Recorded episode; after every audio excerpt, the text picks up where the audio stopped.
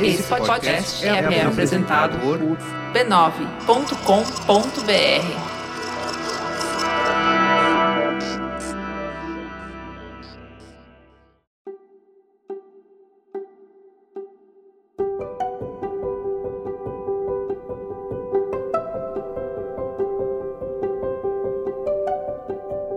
Bem-vinda, bem-vindo ao Autoconsciente. Enfim, um podcast que entende você, para você se entender melhor. Eu sou Regina Gianetti, praticante, instrutora de mindfulness, alguém como você, aprendendo com as experiências da vida. Eu faço esse podcast para compartilhar reflexões e ações para ter mais autoconsciência, mais paz interior. E eu sinceramente espero que ao terminar um episódio você se sinta melhor do que quando começou.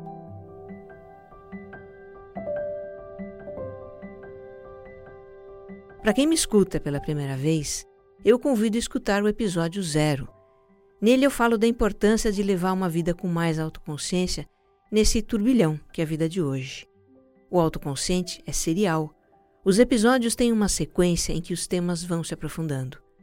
Fica também o convite para me encontrar no Instagram, Lá eu interajo com os ouvintes, posto referências e conteúdos que eu cito nos episódios para você ir ainda mais fundo. Me encontre como regina.gianete e como você mais centrado. E se gostar do que vai ouvir aqui, compartilha com seus amigos, nas redes sociais, nos grupos do WhatsApp. Vamos espalhar boas vibrações por aí.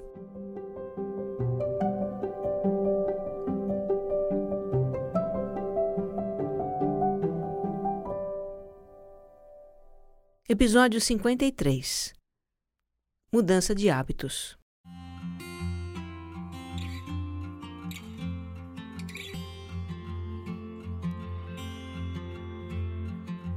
E aqui estamos nós, começando mais um ano com desejos de mudanças para a nossa vida, com as nossas resoluções de ano novo. E muitas delas têm a ver com hábitos, né? De um lado, largar hábitos que não queremos mais ter. Roer as unhas, comer besteira, ficar grudados no celular, empurrar certas coisas com a barriga, fazer várias atividades ao mesmo tempo, por exemplo. De outro lado, incorporar hábitos desejáveis. Fazer exercício físico, ler mais, dormir mais cedo, meditar, ter uma alimentação saudável, planejar a semana, limitar o tempo nas redes sociais, praticar a gratidão, tomar água com limão em jejum, etc, etc. Esses foram alguns dos hábitos desejáveis e indesejáveis que vocês, ouvintes, compartilharam no meu post do Instagram. Pois é, no começo de um ano a gente está com aquele espírito de agora vai. Mas aos poucos as nossas resoluções podem ir caindo por terra. Porque, vamos combinar, né? Mudar hábitos não é assim tão simples. Mas este é um podcast que entende você, certo? Então vamos começar o ano conversando sobre hábitos. O que caracteriza um hábito? Como é que ele se consolida no nosso cérebro? Por que é que às vezes é tão trabalhoso instalar um hábito na nossa vida e uma vez que ele se instala, é tão trabalhoso desinstalar? E não vamos ficar só na teoria, não. Vamos conhecer um método para mudar hábitos que são indesejáveis e incorporar aqueles que são desejáveis. Eu tomo como base para esse episódio um livro bem conhecido sobre o assunto, O Poder do Hábito, do Charles Duhigg. O Charles é americano, repórter do jornal The New York Times e fez um grande trabalho de pesquisa para escrever esse livro. Na primeira parte, ele fala de hábitos pessoais e na segunda, de hábitos coletivos. É um livro gostoso de ler. Fica a dica então: O Poder do Hábito. Bora lá agora que nós temos muita coisa para conversar.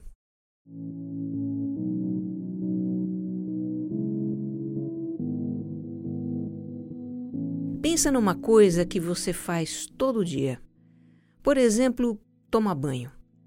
A forma como tira as roupas, o lugar onde você coloca as roupas sujas, o modo como abre o chuveiro e regula a temperatura da água, onde você coloca a toalha que logo vai usar, Com que pé você entra no espaço do chuveiro? O jeito como passa o sabonete na esponja, a parte do corpo que você lava primeiro, o roteiro que você faz para se lavar. Você talvez nunca tenha reparado nos movimentos que faz para tomar banho. E nem precisa, porque eles foram todos automatizados. Uma parte do seu cérebro executa essa sequência de movimentos enquanto a sua mente fica livre para pensar. Pois isso é um hábito, uma sequência de ações, movimentos, comportamentos também, que o cérebro faz no piloto automático. Escovar os dentes, amarrar os sapatos, pentear o cabelo, preparar o café, dirigir para o trabalho, cumprimentar pessoas, apanhar o celular para checar notificações, operar máquinas, picar uma cebola e ó, é tanta coisa. Tanta coisa que a gente é capaz de fazer sem ter que pensar, sem nem prestar atenção. Nós temos centenas de hábitos que se compõem de milhares de movimentos automatizados. Na verdade, tudo que pode ser repetido, o cérebro automatiza. Ele tem uma área especialmente dedicada para isso, chamada de gânglios basais, que é uma estrutura de formato ovalado na região bem central. Automatizar atividades representa uma grande economia de energia para o cérebro e mais recursos para ele se ocupar de outras coisas que requerem raciocínio, memória e tomada de decisão. Imagine como seria amarrar os sapatos se toda vez a gente tivesse que pensar em como fazer um laço. Imagine digitar uma mensagem num teclado se o cérebro não tivesse automatizado a digitação. Imagine dirigir o carro como no primeiro dia de autoescola. O nosso dia a dia seria exaustivo. Na literatura médica são contados casos de pessoas que sofreram lesão nos gânglios da base e como o cérebro delas entra em pane para executar as atividades mais cotidianas. A gente não tem noção de como depende da massa de hábitos que se criou para a nossa vida funcionar. Você parou hoje de manhã para decidir se calçava primeiro o sapato esquerdo ou o direito? Teve que planejar o momento ideal para escovar os dentes? Precisou traçar minuciosamente o trajeto para chegar ao trabalho, da porta da sua casa até a cadeira do escritório? Eu acredito que não. As decisões e ações envolvidas aí foram transformadas em hábitos. Você faz tudo isso com um mínimo de esforço mental.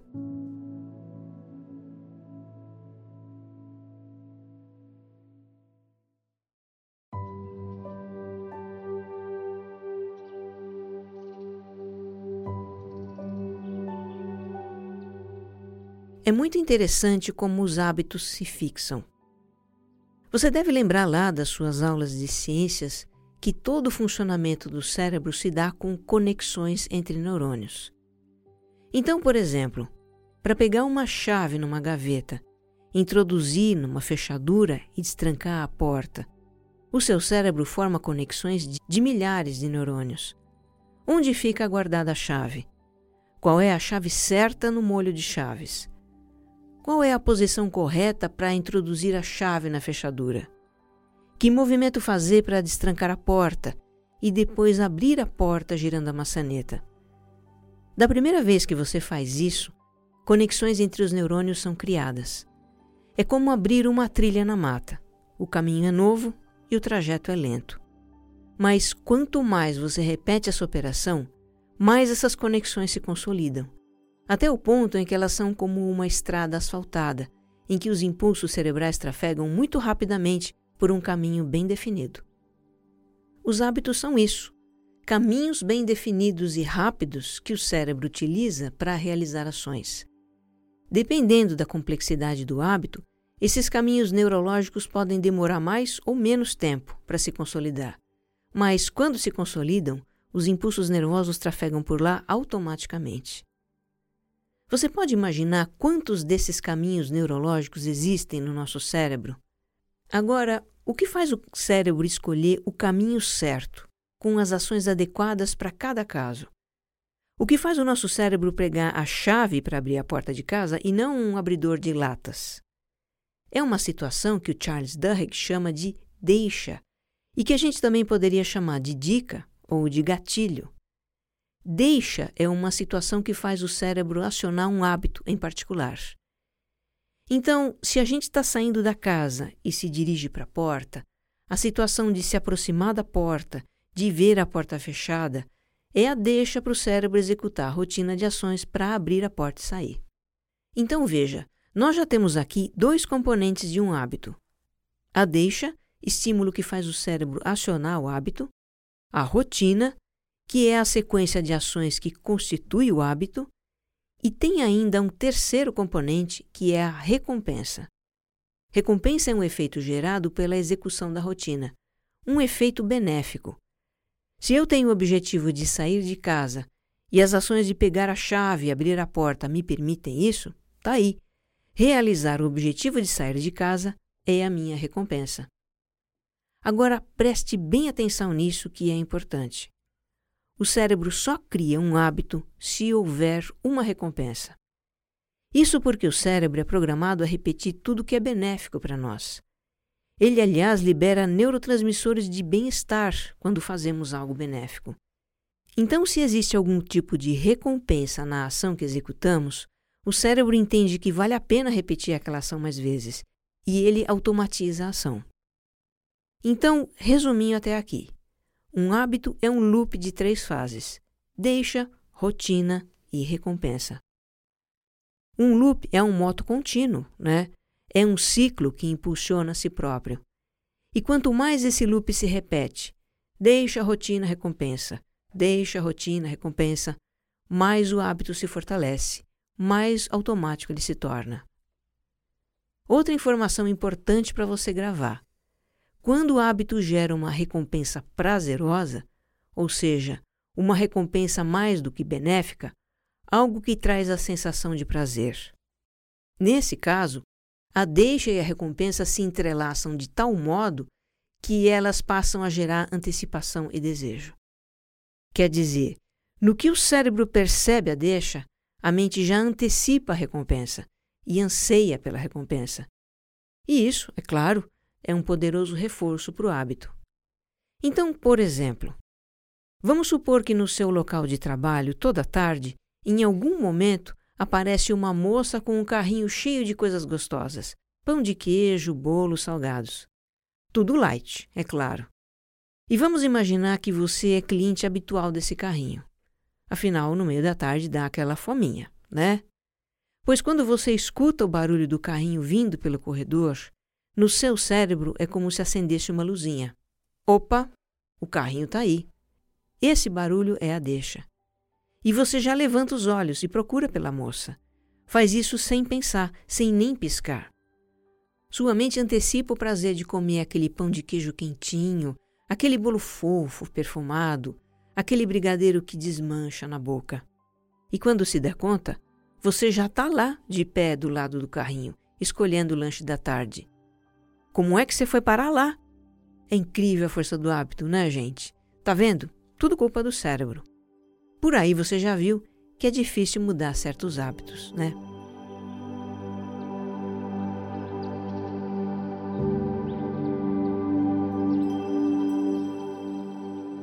Quando a gente fala de um hábito que gera anseio e prazer, é inevitável fazer uma ligação com o vício. Então, aqui nós vamos abrir parênteses para falar de outras situações que têm algo em comum com o hábito, mas é importante saber diferenciar. Bom, hábito, como estamos vendo, é um comportamento automatizado pelo cérebro e que funciona como um loop de três fases: deixa, rotina e recompensa. No caso do vício, a gente fica dependente da recompensa proporcionada pelo hábito. Vício é uma palavra que tem um certo peso, não é? Ela está muito associada ao uso de álcool, de drogas, a jogo, a tabagismo. Mas, na verdade, existem muitos outros vícios. Alguns que nem parecem, mas não deixam de ser vícios porque têm o componente da dependência e nos levam a repetir um comportamento que, em algum grau, é prejudicial para nós. Checar o celular a todo instante, por exemplo, pode se tornar um vício. Em algum momento da vida, a gente arranja um smartphone e passa a usar aplicativos de comunicação e redes sociais, tá? E aí cria o hábito de olhar o celular quando ele faz uma notificação. O nosso cérebro é muito receptivo a estímulos que chamam atenção. e ele nos recompensa com uma sensação de bem-estar quando checamos a notificação. Pois muito bem, de repente, nós começamos a ter anseio por essa recompensa e fica irresistível checar as notificações, mesmo quando estamos fazendo algo importante, como trabalhar ou dirigir. De repente, mesmo sem o celular notificar alguma coisa, pegamos o aparelho. E por quê? Porque desejamos a recompensa. Podemos chegar a um ponto em que dá ansiedade de não poder olhar o celular, porque ele não tem sinal, ou porque ele quebrou, ou um outro motivo qualquer. E isso é o quê? É vício. Criamos uma dependência do bem-estar daquela recompensa. Um outro conceito que cabe explorar aqui é o da compulsão, que é diferente de vício. O vício nos leva a um comportamento que gera prazer, certo? Pois a compulsão nos leva a um comportamento que alivia um desconforto psicológico, ansiedade, estresse ou angústia. Chama-se compulsão porque é uma força que nos compele, é algo muito forte e difícil de evitar. O Dr. Flávio Gicovati, psiquiatra já falecido, que ficou famoso no Brasil, ele escreveu num dos seus artigos que a compulsão é às vezes difícil de ser detectada. Ela pode ser confundida com um vício. Alguém pode comer compulsivamente doces não porque tem vício por doces, mas porque o doce alivia a sua ansiedade. Alguém pode ter compulsão por compras não porque tem prazer na sensação de comprar, de possuir, mas porque comprar é uma válvula de escape. Alguém pode ter compulsão por bebida ou alguma substância porque aquilo alivia um sofrimento. E como se trata de álcool ou substâncias, existe também uma dependência química. Ou seja, se a gente olhar só para o comportamento, o vício e a compulsão podem parecer meio embolados. Mas se a gente buscar a origem daquele comportamento, aí aparecem as diferenças entre um e outro. A compulsão pode ser confundida também com o hábito. Roer as unhas, trabalhar demais, fazer exercícios físicos em excesso, acumular coisas e lavar as mãos toda hora são alguns exemplos de comportamento que as pessoas podem ter não como um hábito, mas como compulsões que aliviam uma pressão interna, uma ansiedade. Bom, e qual é a importância de fazer essas distinções todas? É que se você quer eliminar um hábito, você vai poder aplicar o método que nós vamos tratar aqui e não vai precisar de ajuda. Mas se o que você quer é eliminar um vício, então não se trata apenas de mudar um comportamento automático do seu cérebro. Vai ser preciso também lidar com a questão da dependência da recompensa. Eventualmente você vai precisar de algum outro recurso, uma ajuda psicológica talvez. E se o que você deseja eliminar é uma compulsão, aí é realmente muito difícil fazer isso sozinho. Busque o suporte de uma terapia para que você possa identificar e lidar com a causa da compulsão. E já que a gente está alinhando alguns conceitos, vale esclarecer algo que se repetiu nos comentários que vocês ouvintes deixaram no Instagram. Alguns disseram ter o hábito de procrastinar. Mas será que procrastinação é um hábito? Pois é, eu acho que procrastinação é um comportamento um pouco mais complexo do que um hábito, e nós temos aqui no Autoconsciente um episódio que trata disso. É o 23, para entender a procrastinação sem culpa. Vale escutar.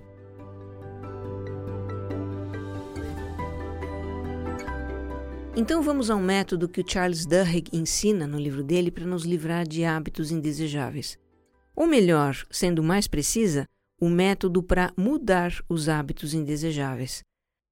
O que ele propõe é que a gente preserve a deixa e a recompensa e mude só a rotina, que é, na verdade, o comportamento que a gente não quer mais ter.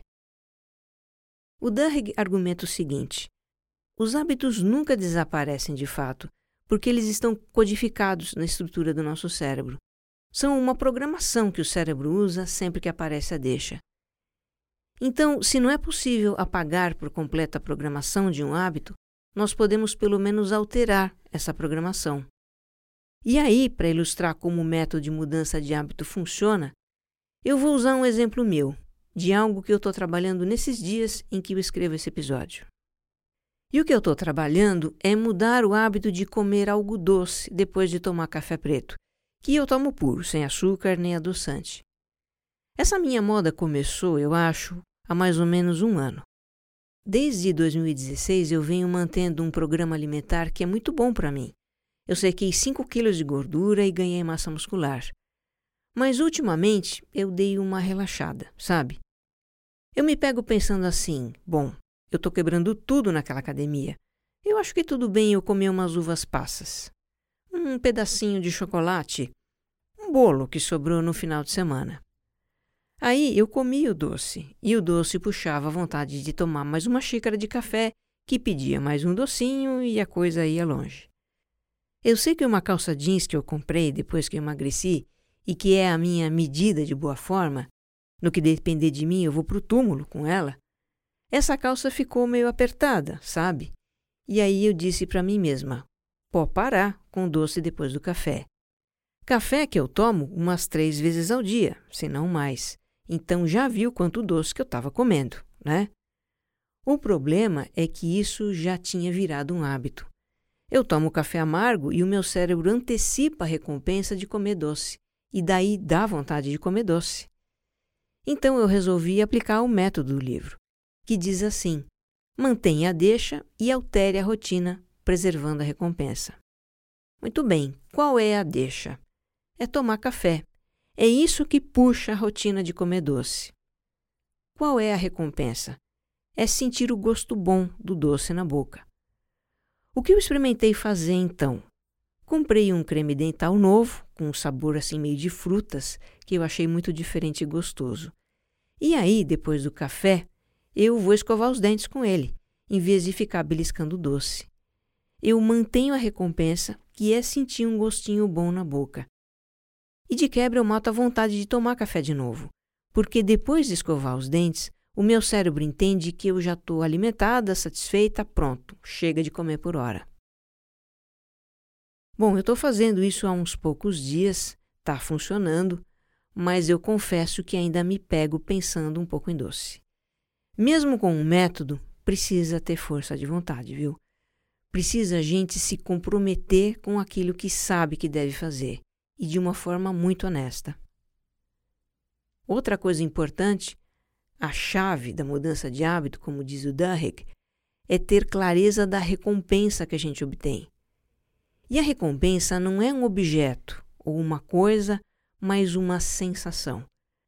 No meu caso, a recompensa era a sensação de um gosto agradável na boca. Era o contraste do amargo com o doce, que eu mantive. O que eu fiz foi apenas mudar a rotina. Se a gente identificar a sensação que está buscando, a mudança de hábito fica bem facilitada.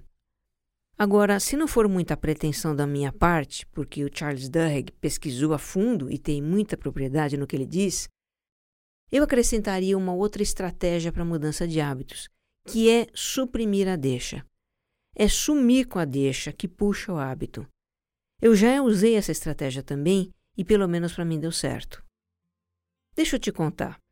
Tempos atrás eu usava o despertador do celular, que eu deixo carregando no chão, nos pés da cama. Deixo ele sempre lá ligado porque eu tenho pais idosos e filhos que vão para balada. Alguém pode precisar me ligar de madrugada. Aí toda manhã eu pegava o celular para desligar o despertador e já checava as notificações que estavam lá. Difícil resistir, né? Ao poder hipnótico do celular. Às vezes eu perdi um certo tempo com isso e resolvi dar um basta nessa situação. O que, que eu fiz? Passei a usar um antigo aparelho meu que estava guardado sem uso numa gaveta. Comecei a usar apenas como relógio e despertador. Ele sempre fica offline, então não tem nenhuma notificação para ver quando ele toca de manhã. Quer dizer, se o meu celular era a deixa para o hábito de olhar notificações logo cedo, eu dei um fim nessa deixa. Só vou olhar o celular mais tarde, depois do café da manhã.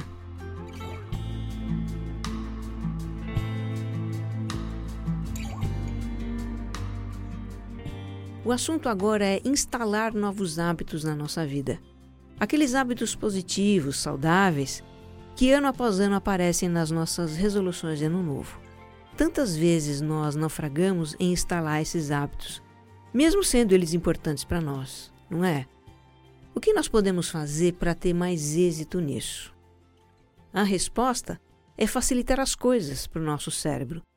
É entregar para ele uma programação de hábito pronta, com todos os elementos: a deixa, a rotina e a recompensa. Tendo lido o livro, eu entendi que o primeiro passo é considerar qual é a recompensa, o benefício que a gente deseja obter com a incorporação do hábito. Coisa que nem sempre a gente considera. O que nós geralmente temos são motivos para criar um hábito. Tipo assim, por que motivos fazer exercício físico? Ah, é porque eu quero sair do sedentarismo. Ah, eu preciso emagrecer. Eu estou sem energia. Eu preciso descarregar o estresse. Mas olha, nada disso é recompensa. Muito pelo contrário, é a afirmação de um estado indesejado. Pensar em recompensas para o hábito de fazer exercício seria algo assim: ter mais disposição e energia, ficar em boa forma, sentir mais bem-estar, dormir melhor. Aí sim. Então, primeiro passo: considere a recompensa do hábito que você deseja incorporar. O segundo passo é definir o hábito em si, a rotina que a gente quer incorporar, e de uma maneira clara, concreta. A gente precisa definir o como, o quando, o onde. Por exemplo, o meu hábito será fazer academia três vezes por semana, segunda, quarta e sexta, das sete às oito da manhã. O meu hábito será caminhar pelas ruas do bairro antes do jantar, todo dia. O meu hábito será jogar bola com a turma da faculdade toda quarta-noite e sábado de manhã. E por fim, terceiro passo: precisamos criar uma deixa, um gatilho que vai fazer o cérebro acionar aquele hábito. Se você vai fazer corrida pela manhã, por exemplo, antes de dormir, já deixa a roupa e o tênis de correr do lado da cama, para você se lembrar de colocar pela manhã. E para lembrar de colocar o tênis e a roupa lá, programe um alarme no celular, se for preciso. Com a repetição desse gesto, o seu cérebro vai criar o loop, deixa a rotina e recompensa, que com o tempo vai se consolidar como um hábito. O que também ajuda a instalar um novo hábito é colocá-lo na sequência de outros hábitos que você já tem. Eu tenho uma experiência bem recente com isso para compartilhar. No final do ano, eu ganhei um bonsai, uma daquelas arvorezinhas em miniatura, sabe? Ganhei um bonsai lindo de uma família que participou do meu curso: pai, mãe e duas filhas. Aliás, eu batizei o bonsai com o sobrenome deles, Gandhara. No manual de cuidados com a arvorezinha, eu vi que ela precisa receber água todo dia, nas raízes e nas folhas. Então eu precisei incorporar o hábito de cuidar da Gandhara diariamente. E encaixei isso na minha rotina da manhã, em meio a vários outros hábitos. Abrir as cortinas da sala logo cedo, que é um hábito que eu já tenho, é a deixa para eu cuidar da Gândara, porque ela está ali, junto à janela. Então isso me lembra de cuidar dela. E a recompensa que eu tenho por isso é ver a minha arvorezinha verdinha, lembrar da família que me presenteou e ter um pensamento de gratidão por isso.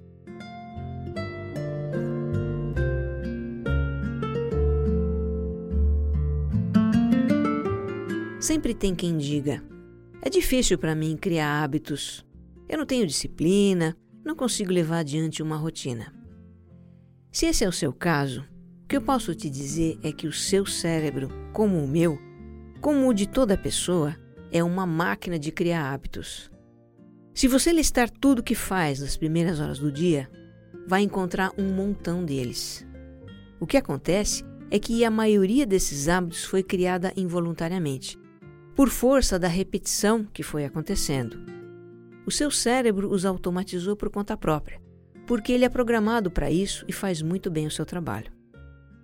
Para criar novos hábitos saudáveis, positivos, de início você precisa usar o poder da sua intenção. A intenção é um grande poder que nem sempre a gente usa, viu? Usar o poder da intenção é ter consciência do que a gente quer para a nossa vida e simplesmente fazer isso. Também sempre tem quem diga: Hábitos bitolam a gente, fazem a vida parecer sempre igual. Eu entendo esse ponto de vista. Eu sempre trabalhei com criatividade, com comunicação e pessoas. Eu gosto de movimento, de novidade, de descobertas, de me expandir.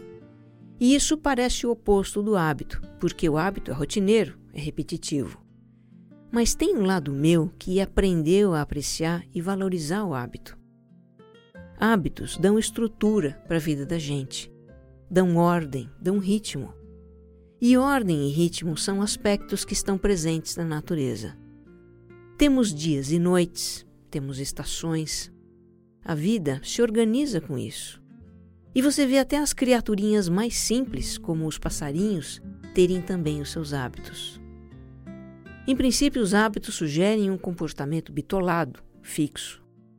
Mas também com eles a gente pode ter a experiência da novidade e da flexibilidade. A gente pode mudar aqueles que não têm mais porquê. Pode aperfeiçoar hábitos para eles funcionarem melhor. Pode criar novos hábitos para tornar a nossa vida mais prática. Tudo isso implica criar novas conexões cerebrais. Em princípio, os hábitos sugerem automatismo, mas isso não nos impede de estar presentes nas nossas atividades habituais. Nos perceber quando tomamos banho e desfrutar mais disso. Regar uma planta e descobrir nela um broto, um botão de flor. Fazer os caminhos de sempre e perceber que há coisas diferentes na paisagem de cada dia. Mesmo vivendo sob a cadência de velhos hábitos, tem sempre espaço para o novo. Que você esteja bem. Um abraço.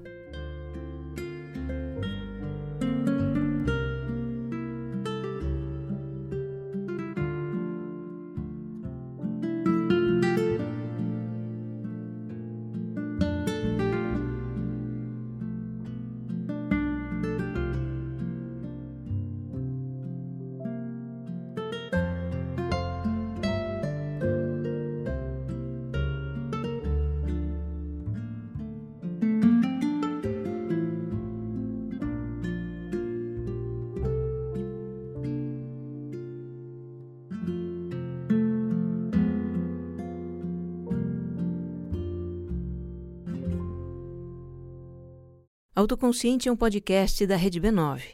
Roteiro e apresentação de Regina Gianetti. Edição de som, Jéssica Correia. Capas e publicação, AG Barros.